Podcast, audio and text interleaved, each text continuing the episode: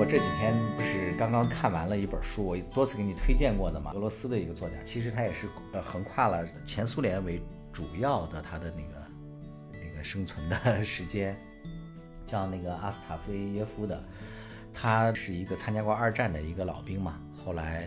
也在那个俄罗斯文坛上有比较高的这样的一个地位，他其实就是传承了像那刚才我说的那个屠格涅夫的那个，就是那个自然派的写法嘛。我看的这本书叫《渔王》。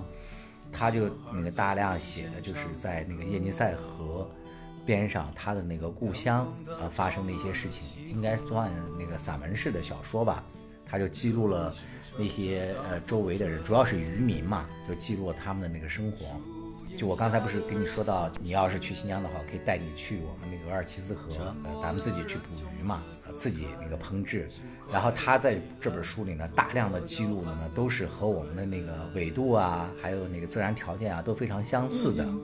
然后，所以我看这个书的时候，哎，他是在俄罗斯的什么地方啊？就大概呃，叶尼塞河应该算是西伯利亚中部吧？你有这样说，你有概念吗？就是新西伯利亚那边吗？是叫对。是是是是，就是按照经度来说的话，新疆的这个位置大概是在这条河的正南方。呃，你说的这个新西伯利亚应该是在这这条河流呃上游的西南位置。然后那个，因为那个俄罗斯大概有三条流往呃北冰洋的河吧，就我们的那个额尔齐斯河是流出去，应该是他们的鄂毕河吧。啊，我又开始搜了，是俄罗斯水量最大的河流，世界上的大河之一，是的，流入北冰洋的三大西伯利亚河流之一，对，其他两个是鄂毕河、勒纳河、勒纳河。然后他在这个书里面描述的那些人的那种呃生活的那个场景，也是充满了那种野性的力量。然后那些当地的渔民，他们有好多都是。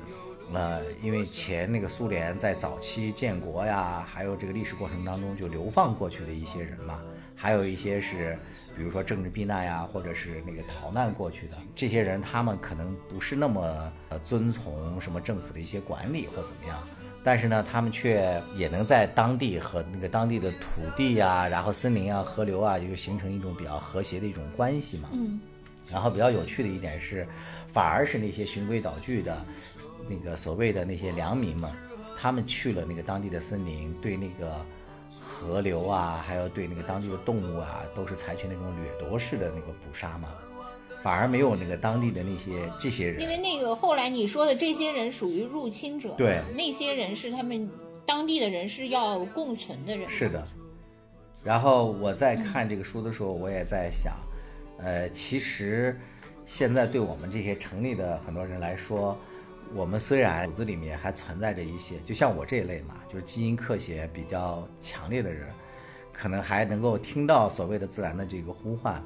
但是对大自然来讲，也许他 并不想呼唤呼唤我们，因为对他们来说，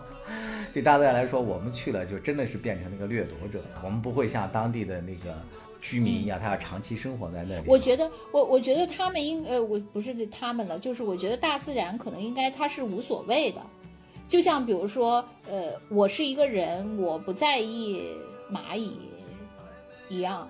就是它跟我根本就不是一个量级的，差好多量级，我不太，我不是愿意或不愿意，就是他的悲喜与我对，从客观上来讲，当然是这样了嘛。就是我听那个我妈妈他们说，就是他们。刚去那个新疆的时候，就在那个生产建设兵团，当时还没有给他们安排工作的时候，他们特别特别无聊嘛，就在那个额尔齐斯河边上坐着，到那个河边去钓鱼。他们当时钓鱼呢，用的是什么工具呢？就是用那个铁钉子，呃，十几厘米这样的铁钉子，然后把它弯成钩，然后一排上面三四个钩子同时扔下去，那个同时这三条都能挂上鱼，就那种大狗鱼或怎么样，一米多长的。嗯，就能多到这种程度，说一会儿就能把一桶钓满，但是你也吃不了那么多呀。然后他们就把它倒回去，就当当做消遣。但是没过大概二三十年吧，那条河里面就几乎被捕的已经没有的大鱼吧，都被那个捕杀殆尽了。然后这几年我们再去的时候，整个那个都已经那个禁捕了，它的时间非常长，只有很短的时间才能够允许你去钓鱼。嗯，我明白你说这个，我也想，因为我现在住的这个酒店在海边嘛。我有的时候就是会走从海边这边走过来，就一路也都是有人在钓鱼，就一排都是有人在钓鱼，呃。就基本上很少看到 有的钓上来的，当然我也是随机的这样走过去，我也没有长期蹲守在那儿看他们一天的这种渔获，肯定没有。就是你偶尔走过去那样一次，基本上他们都是一无所有，或者只钓上来很小的。就唯唯一有一次，呃，他们有一个人钓上来一条鱿鱼，啊，鱿鱼还很大，真的吗？厉害。然后那个就是。那那个是叫鱿鱼吧，反正就是一个很圆的那样的一个，然后，对对，当时就很多人都在那看，因为太稀有了。是啊，很少听说过钓上这样的鱼啊。这样，哎，是你要不要查一下？别最后发现是别的鱿鱼，就是哦，不是烤鱿鱼吧？是鱿鱼，我我有点记不清了。要不是鱿鱼，就是乌龟。乌龟，反正就是中间乌贼吧？啊，对对对。哦，对对对，啊，对我说的是乌贼，对对对，乌贼，乌贼就是鱿鱼吧？天哪，兔子，你对这个自然界实在太不熟悉了。哎呀，乌贼是不是鱿鱼啊？不是一种，它们是那个很相似，乌贼和哦哦，对对，反正他们就当时钓上来就是那个呃，就很多人在那围观，因为 太难钓上来了。所以那个人就还就像中了奖一样，就像你说的，就比如说我说我呃在香港这边在海边，其实它也是很难。虽然很多人都天天在那儿，呃，因为我们我们公司旁边也是一个那个就是公园嘛，也也是海边，然后也是有很多人日就永远有人在那儿垂钓，但是好像他们确实都一无所获，或者说呃。就是所获甚微，不是，我就想说，对你确实是，就是说人的活动，呃呃，就是对自然是有一些影响和破坏的。就像我刚才说人和蚂蚁的这种区别，那你也不能，人虽然是呃觉得跟蚂蚁具有压倒性的优势，但是蚂蚁有的时候呃想破坏你的家，呃也很可怕，是吧？什么白蚁什么什么的。但是呢，我觉得可能终究来说，就是跟大自然比起来，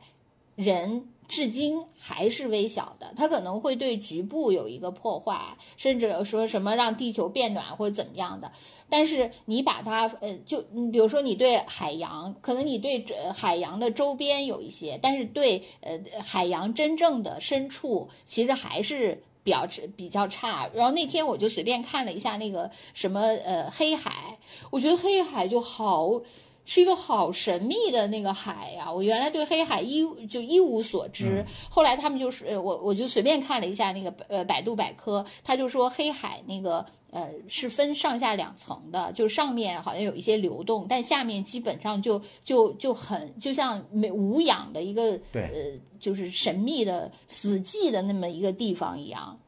就因为它特殊的这种地理环境，什么洋流啊，什么形成的一种特殊的，然后就而且它有的地方很深，有的，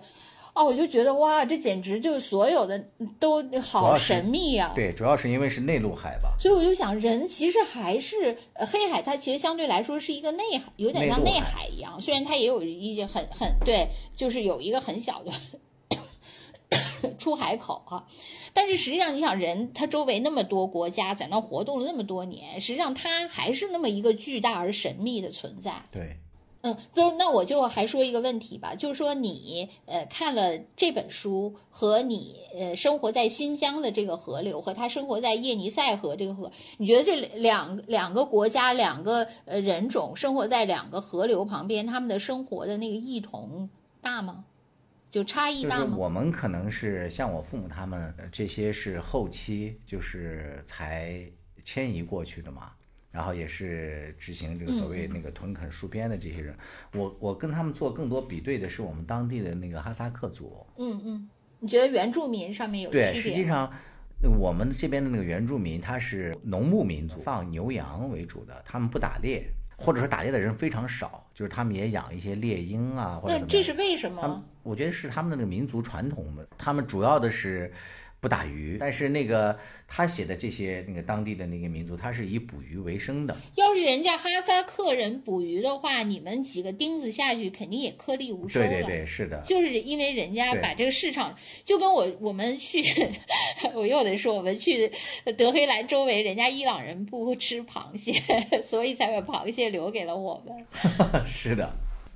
对你说的特别对，现在不是又到了那个旅游旺季了嘛？新疆的著名的景点就是我们家旁边那个喀纳斯湖，它又该宣传了。你知道，每年一到了那个宣传季，然后就有一个固定的呃套路，就是说那个喀纳斯湖又出现湖怪了，嗯嗯，就是每次都那么影影绰绰的拍一个黑影从那个湖水上面怎么游过去什么的。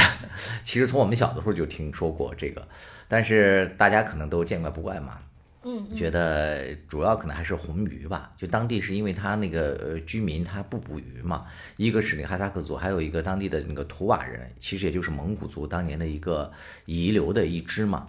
他们那个不打鱼，然后导致当地的那个我们叫红鱼吧，它会长到非常长，就我们小的时候就看到，呃有一个那个照片儿，有一个那个哈萨克牧民，他们可能是出于好奇。然后他就站在那个马背上，那个拎着一条他们怎么弄上来的一条死鱼，那条鱼大概，呃，长可能得有两三米吧。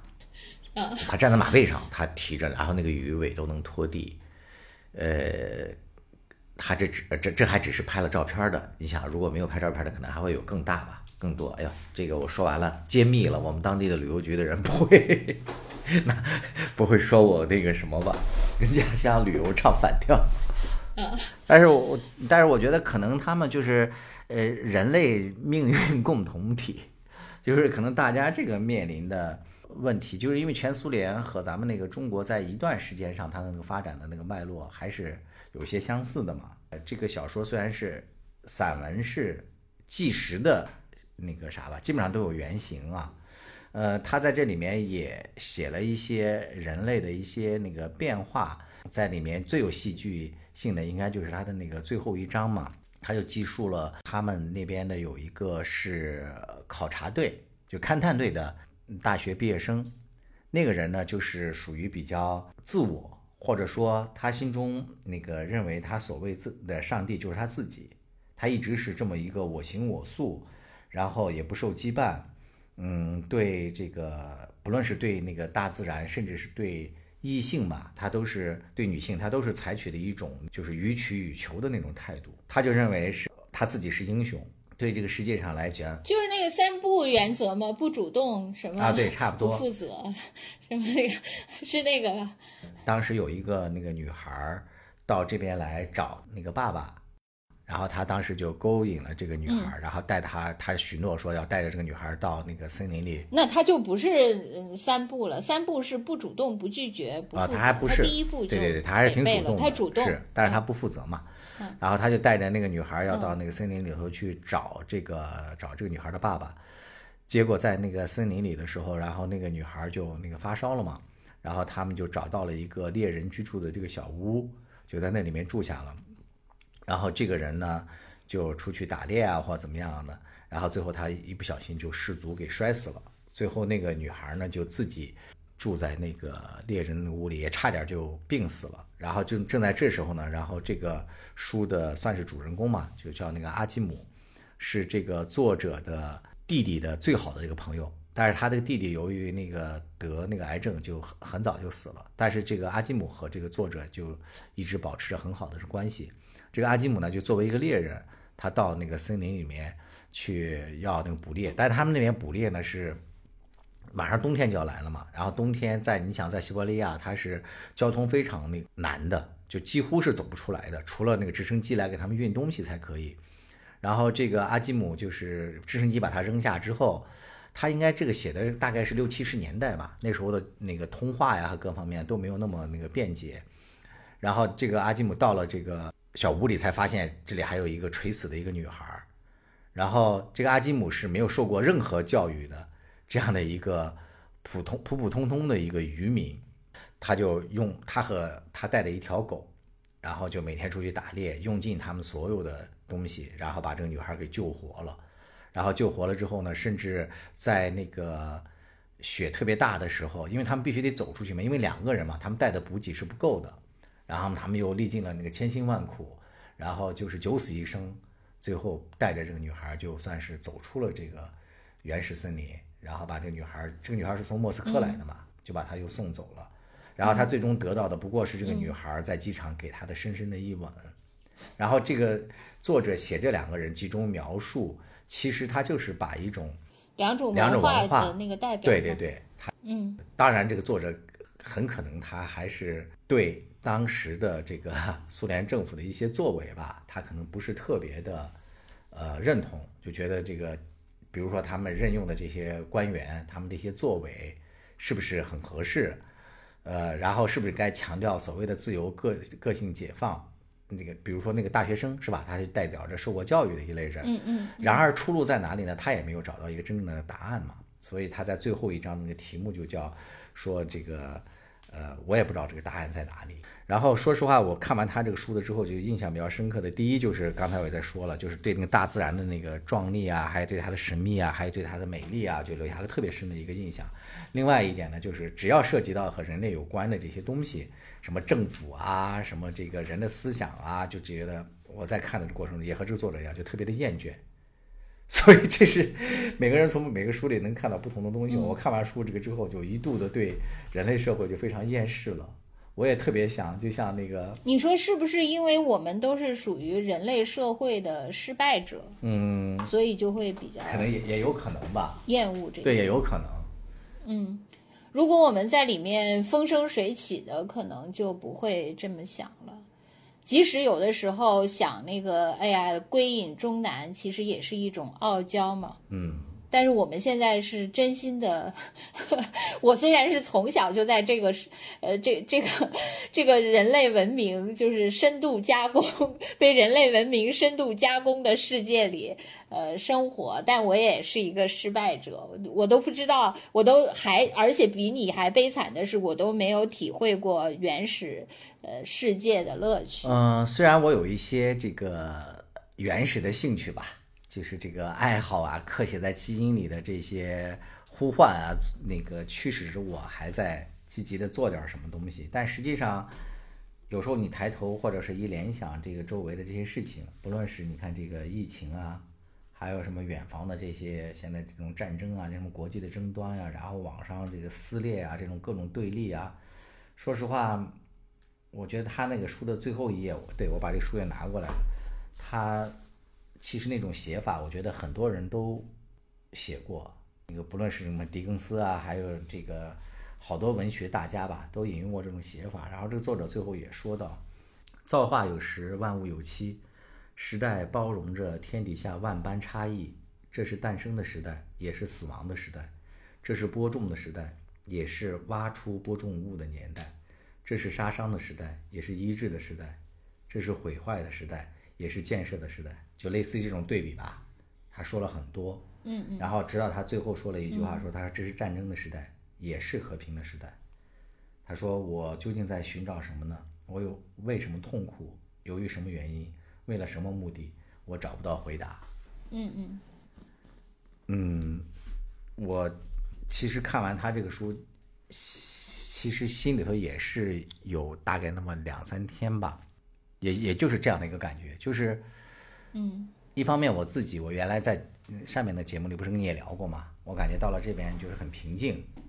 就是好像有元气了嘛，慢慢的恢复过来了，然后种种自己的小院子，然后弄弄花草，遛遛狗什么的，嗯，但是你可能有了元气之后，你想把这个头抬起来。往远处看，你看看自然还可以，但是你再看看社会，就像我刚才说的，你再看看远处，还是无解，嗯，真的是无解。嗯，对我，我觉得我，嗯，对我觉得你就是觉得，嗯呃，就是吸一口氧，好像你就又缓过来了，但是呢，就是终究还要在这儿。呃，我呢就是觉得我生下来就被扔到了这个赛道上。就时刻就想着，哎，我退赛吧，作为我唯一的 安慰，我都没有想过，从小就没有吸过氧。嗯，这个就是咱俩的区别。嗯，我是以退赛为目的的，你是以呃吸氧，但是还得上赛道作为呃，就是你也很纠结和痛苦。嗯，对我来说，就是能早点退赛就行。我觉得，嗯，我觉得可能对我来说还是有点心有嗯，对我来说没有，我在这个腌制深度腌制的文明里已经太久了。但是心有不甘，我又不知道该怎么办，这可能是我比较嗯真实的。你就是吸完了氧，再吃一口亚硝酸盐。对，然后我自己活成了一颗一根儿梅干菜，都不用三蒸三 晒，会行走的梅干菜。我呢，则是我我是成长为一棵没有被采摘的香椿，呃，一直就富含自带亚硝酸盐。别人都是那个悲秋综合症，咱们两个怎么从春天就开始直接？伤春进入嘛，状态了是吧？咱们俩先先站住了 伤春这个位置。还挺时髦的。就今天太悲太那个悲了，太伤春了。本来还想呃做一个呃 比较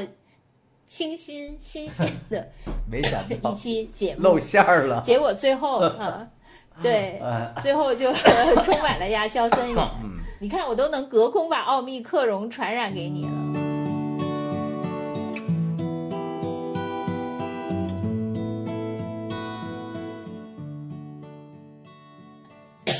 你知道，我本来就是，呃，关于疫情，我其实就有一点感想，我其他都没有。就是说我关于有一点感想，你知道那个，嗯，这波疫情里，我觉得最有意思的一个问题是，他们说就是这次上海不是等于也有点破防了吗？然后他们就是也网上有一个热议的问题是，当时呃骂西安的那些人，现在看到上海会怎么想？嗯，你看到过这个问题吗？啊，我看到过。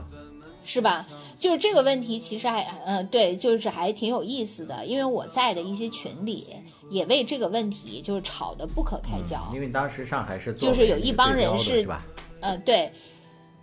对，一帮人是挺上海的嘛，就是因为一帮人是挺，就是觉得西安当时被骂成这样很冤，说你上海怎样啊？你现在不也是这样吗？你不是也拉胯了吗？那个，因为你当时把自己精准防控什么的，就是好像捧得特别高，但是如果一旦那个你遇到了，是不是也也是一样的呢？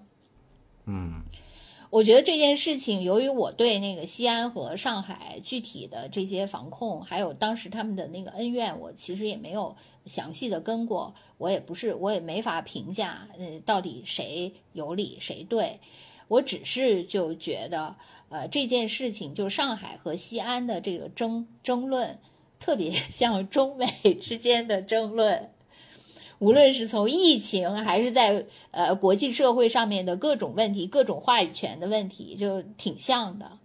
虽然说他们的成因可能都不太一样，因为上海也并不是一个像欧美社会一个纯自然的，呃，就是纯自由的那么一个那个，它也是它所谓强调的那个呃精准防控，恰恰是因为它有一个呃政府比较强力的那么一个组织能力嘛，就至少在原来的这套话语叙述里，这个是跟西方不一样的。但但是它呃就是说呃比较呃经济基础好，医疗资源丰富，然后那个人民素质高等等这些，相对来说是比较像的。虽然说在那个社会政府的组织能力上是不像，但西安有些地方呢又跟中国现在的某些情况是比较像的哈，历史悠久，然后有一些问题什么的，我觉得就确实特别像这个呃，是形成的那种舆情。就说，因为我们不是总是从事讲好中国故事 的这个工作，你就会发现，就是说，呃，你在优势地位和你在弱势地位，你最后形成的舆舆情就是不一样的。嗯，对，你比如说像上海，它现在的这个情况，就是也有包括那个华亭宾馆，还有什么上海六院这些，它可能都不会形成那种暴风雨式的、几年罕见的，像当时西安的那种舆情都不会形成。就是说，在防疫过程当中，西方都已经这样了，它也不会形成一个压倒式的舆情。但是中国当时一旦有那个，包括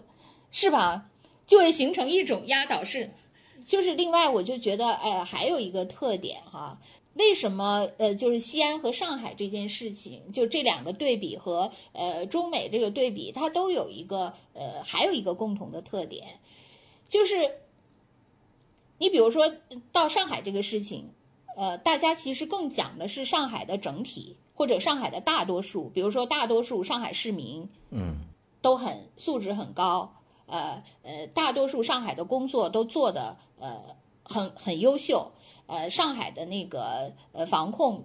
多数都是成绩，嗯，对吧？只有少数的这些破防。然后呢，到西安这边呢，就会讲个例。你说，你看西安地铁竟然出现了这样的什么什么呃乘客呃呃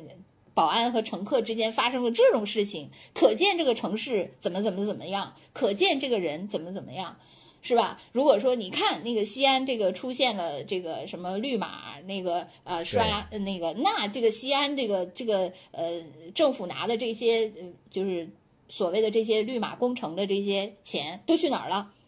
可见都被层层盘剥了。嗯，啊，什么下了一个一千万的，最后到那个干活人手里可能就剩一万了，诸如此类的这些，就是他就会把那个个案。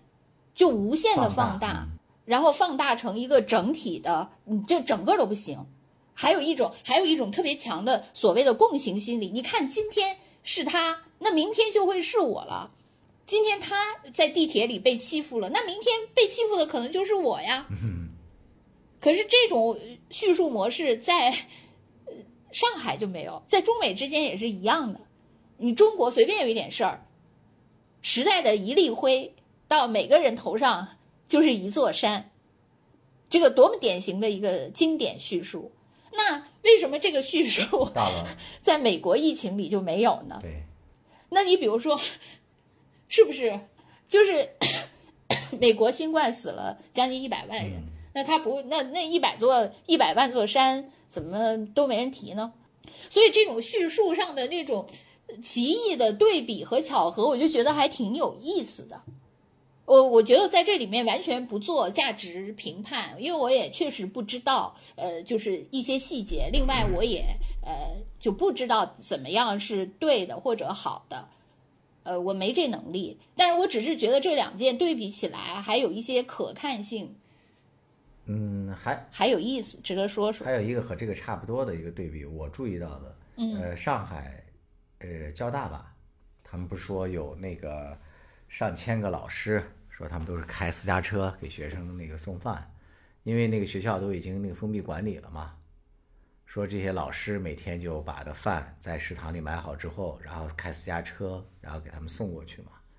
然后其实说实话，我刚看到这个新闻的时候，我也觉得，我说，哎，这老师还挺有那个责任感的，也觉得不错，是一个在这个抗疫当中一个至少是一个亮点嘛，是吧？说这个老师都比较有责任感嘛，冲在这个一线。但是后面那个评论我看了一眼，啊，我也就明白了，其实也果然和你刚才说的那种加了对比，或者说加了不同人的角度和立场来看这个事儿，就不是那么简单的嘛。就比如说有很多人就讲说，那类似的情况，当年在那个西安也也都是啊，说这有什么可提的呢？说我们根本就没有这个宣传。还有一些人也那个站出来说，这些这个老师他们这个。这种行为和那个防疫的这个政策还有要求都是完全不一样的呀。他们的这个穿的这个隔离服，还有这个行动的轨迹，都是不合要求的呀。同样的事情，在舆论阵地上不怎么占优势，或者是不怎么呃主动的那个城市发生，可能大家的解读和传播就是不一样的。可能大家在看这个上海的时候，马上就会戴上了另外一种眼镜，觉得你看上海就是先进。对，所以就是它可能唯一的一个解释，就是它还是一个预设了一个一个成见，这个成见或者说预设了一个背景吧。这个背景就是呃，我默认它就是好的。对，它出现了不好，那也是个别现象。我预设了它就是坏的，它出现了坏，你看果然它就是坏，它印证了它比我原来说的还要坏。是的，我觉得这可能是一个原因，所以这个 这个真的很难解。如果你这个整体的印象不扭转，你就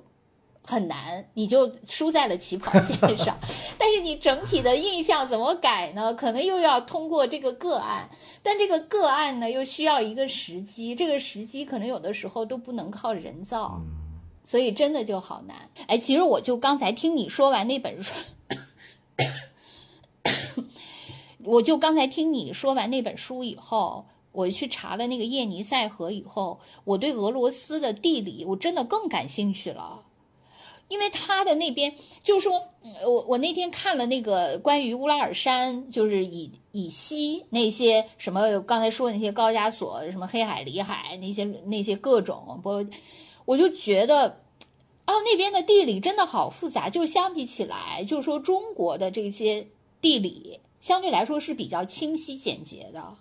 就是那个几条大的特别简洁嘛，虽然说你从历史文化演变、人文的各种什么变迁，肯定是有很多这个，因为咱历史悠久嘛。但是你要从那个自然地貌的那边，嗯，就好像他们那边真的好复杂，因为它太辽阔了嘛。你你要从那个呃乌拉尔山以以东，那更加是了。你说这个叶尼塞河应该就是那个以东那边吧？